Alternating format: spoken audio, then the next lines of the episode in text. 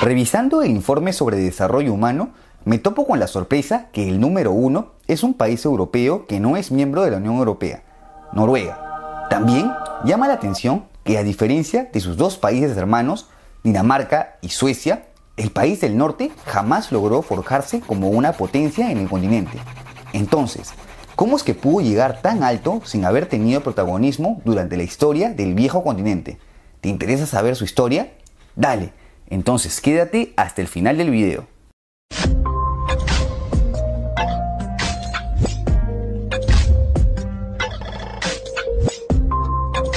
Se estima que el territorio noruego fue poblado desde hace unos 12.000 años.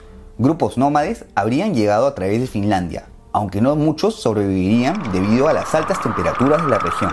Pero no sería hasta el 2500 a.C. que grupos indoeuropeos de la rama germánica se comenzarían a asentar en las costas sur de la península escandinava. Estos pueblos formarían pequeños estados gobernados por caudillos militares denominados Jarls, que competían entre sí por el dominio del mar. Hacia el siglo IX, ya casi todo el territorio noruego estaba gobernado por diversos estados. El más antiguo de ellos, el reino de Agder, y dos de los más destacables, el reino de Ordaland y Alogaland. Y como te imaginarás, de estos reinos provienen los conocidos vikingos. Para ser más exactos, se considera que el inicio de la era vikinga se da con el ataque al monasterio de Lindisfarne, Inglaterra, en el año 793. Estos temidos guerreros se hicieron conocidos en todo el continente por atacar y saquear diversos puntos costeros, especialmente en las Islas Británicas.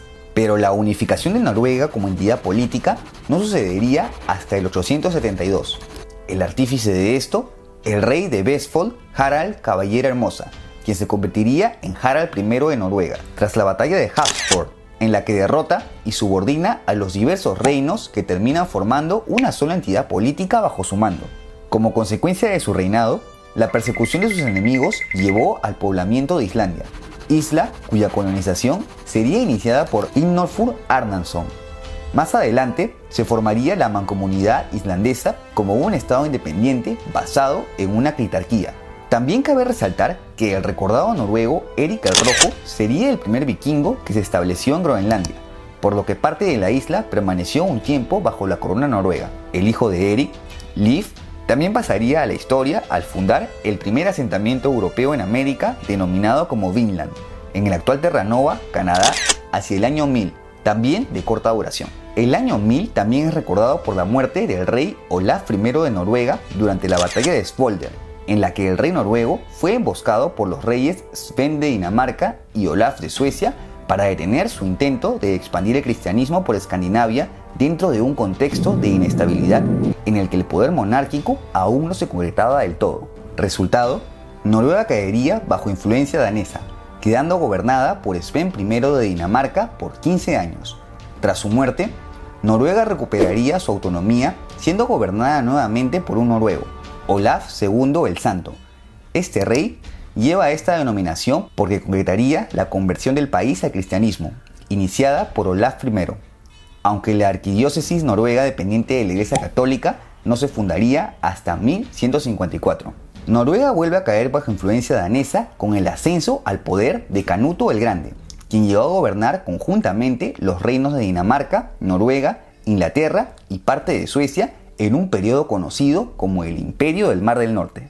Con la muerte de Canuto el Grande, el hijo de Olaf el Santo, Magnus I, conseguiría reconquistar Noruega, expulsando a los daneses y llegando a un acuerdo con su rival, el rey Hardenuk de Dinamarca, que el que sobreviviera más tiempo tomaría el poder de ambos reinos. Así, Magnus se llegó a consolidar como rey de Noruega y Dinamarca. A la muerte de Magnus, ascendería al poder Harald III de Noruega, quien al creerse con derecho a heredar el trono de Inglaterra, que había sido parte del imperio del Mar del Norte, invade el país, encontrando la muerte durante la batalla de Stamford Bridge, en donde los ingleses consiguen mantener su independencia. Este hecho es considerado como el fin de la era vikinga. Luego de esta etapa, el reino de Noruega vivió una época de relativa paz y crecimiento económico, aunque aún con un sistema político rudimentario en el que no existía un sistema claro del derecho de sucesión del trono. Esto generaría que a la muerte de Sigurd I el Cruzado, apodado así por ser el primer monarca en participar en una cruzada, comience un periodo de constantes guerras civiles entre rivales y pretendientes al trono. Estas guerras se extenderían por más de un siglo y es aquí cuando se comienzan a formar agrupaciones políticas. Por un lado, los Bagler, compuesta por la aristocracia noruega y los clérigos, y los Birkebeiner, grupo rebelde marginal. La reconciliación se consiguió con el ascenso de Jacón IV al poder, quien fue reconocido por ambas facciones. Sin embargo, se mantuvieron algunas rebeliones que terminaron de ser sofocadas hacia 1240.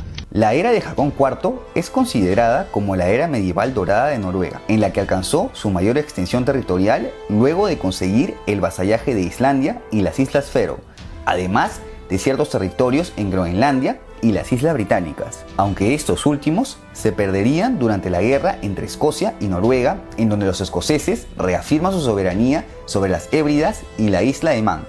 Noruega, por su parte, se queda con las Islas Orcada y Shetland.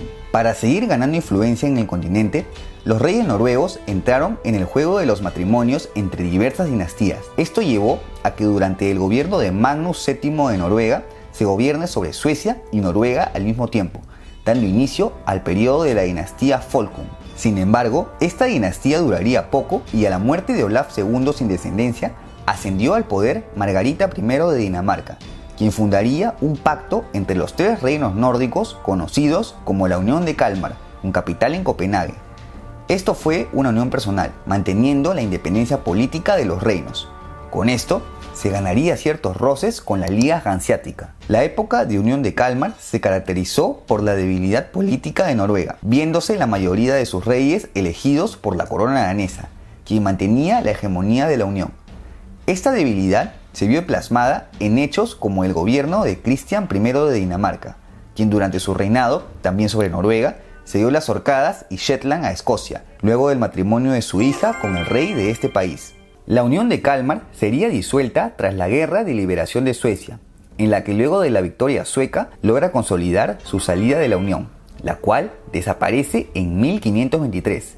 Sin embargo, Noruega permanecería unido a Dinamarca, dando inicio a la época del reino de Dinamarca y Noruega. Durante este periodo, Noruega continuó bajo la hegemonía danesa.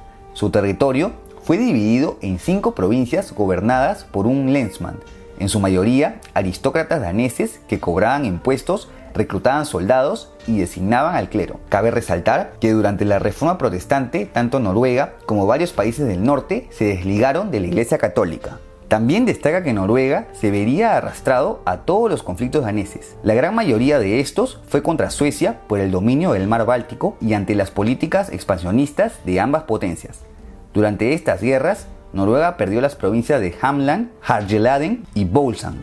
Hacia fines del siglo XVII, con el inicio del absolutismo en Dinamarca, el poder político de Noruega siguió disminuyendo hasta verse reducido al papel de una provincia danesa con título de reino la desigualdad entre la nobleza y el pueblo llegó a niveles estratosféricos, pues la única forma de salir adelante eran los que conseguían estudiar en Copenhague. Como te imaginarás, esto despertaría ciertos sentimientos nacionalistas desde la segunda mitad del siglo XVIII, fortalecido por la falta de protagonismo de Noruega en la política del reino, así como por factores externos como la Revolución Francesa, la Ilustración y el liberalismo. Esto coincide con el inicio de las guerras napoleónicas, durante las que Dinamarca y Noruega intentaron mantener la neutralidad. Sin embargo, ante un ataque británico anticipado a Copenhague, Dinamarca-Noruega se uniría al bando de Francia, el cual fue derrotado definitivamente hacia 1815 con el exilio de Napoleón.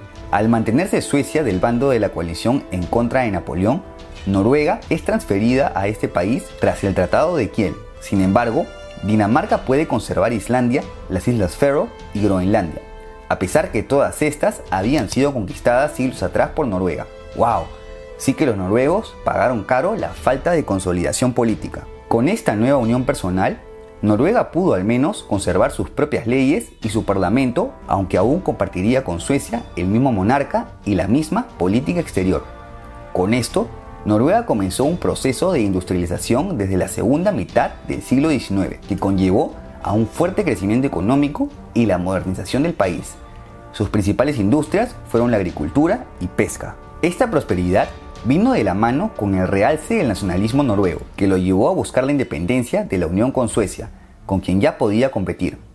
Esto se vio plasmado en un plebiscito en donde una mayoría abrumadora optó por la disolución de esta unión. Esto llevó a ciertas tensiones con Suecia ante esta decisión unilateral, pero que se pudieron calmar con negociaciones. Con esto, se daría inicio a los gobiernos de la Casa de Glücksburg, con Jacón VII como primer rey de una Noruega independiente desde el siglo XIV. Esto coincide con las vísperas de la Primera Guerra Mundial, en donde por más que Noruega intentó mantener su neutralidad, finalmente se inclinaría por el bando aliado al mantener sus relaciones comerciales con el Reino Unido a la vez que las suprimió con Alemania. Durante las siguientes décadas, Noruega retomaría luego de siglos su política expansionista, adquiriendo nuevos territorios. Las islas de Svalbard en el Ártico en 1920, la isla de Bouvet en el Atlántico Sur en 1927, Jan Mayen en el Atlántico Norte en 1930 y la Tierra de Maud en la Antártida en 1939. Cabe resaltar que la toma oficial de esos territorios deshabitados ocurrió luego del establecimiento de ciertas bases meteorológicas y de investigación científica. Con el estallido de la Segunda Guerra Mundial, Noruega intentó mantenerse nuevamente neutral. Sin embargo, por su posición estratégica para el control del Mar del Norte y sus ricas minas de hierro, fue el blanco de la Alemania nazi, quien invadió tanto Dinamarca como Noruega durante la Operación Wesereboom. Noruega caería rápidamente luego que los alemanes destruyeron las localidades de Namsos, Elverum, Molde, Christiandom y Narvik, lo que conllevaría a la ocupación nazi del país y el exilio del rey Jacón en Londres. Pequeños movimientos de resistencia que consistieron en guerra de guerrillas permanecieron en el país, aunque sin grandes resultados. Con la derrota alemana hacia 1945, Noruega sería liberada por los aliados, pasando a un periodo de purgas en contra de los considerados traidores a la patria, que incluían a los noruegos acusados de colaboracionismo con los nazis y las enfermeras noruegas que trabajaron para la Cruz Roja Alemana. Durante la Guerra Fría, Noruega, con la experiencia de la invasión alemana, se inclinó por el bando capitalista, convirtiéndose en un miembro fundador de la OTAN en 1949. Asimismo, recibiría ayuda de Estados Unidos con el Plan Marshall para la reconstrucción del país, proceso que se le atribuye al primer ministro Einar Gerhardsen, quien ocupó el cargo en tres periodos. Durante las siguientes décadas, se fueron consolidando diversas conquistas sociales que convirtieron a Noruega en un referente del estado de bienestar del mundo. Con el inicio de la actividad petrolera desde la década de los 70, se impulsó el crecimiento económico, erradicando la pobreza y el desempleo. La tranquilidad social que se vivió en el país no fue interrumpida hasta los atentados del 2011, en el que un terrorista de extrema derecha acabó con la vida de casi 80 personas. Sí, la crisis de refugiados de Europa también afectó al país del norte, a pesar que éste rechazaría los referéndums para la adhesión a la Unión Europea. A pesar de cierto descontento social, Noruega se sigue manteniendo como uno de los países más ricos y prósperos del mundo. Y hasta aquí el video de hoy. ¿Tú qué opinas? ¿Te parece que Noruega debería unirse a la Unión Europea? No te olvides de dejar tu comentario y si te ha gustado este video, apóyame con un like y suscríbete a mi canal. También puedes seguirme en mis redes y si te interesa apoyar este proyecto, cualquier donación en Patreon será bienvenida. Hasta la próxima.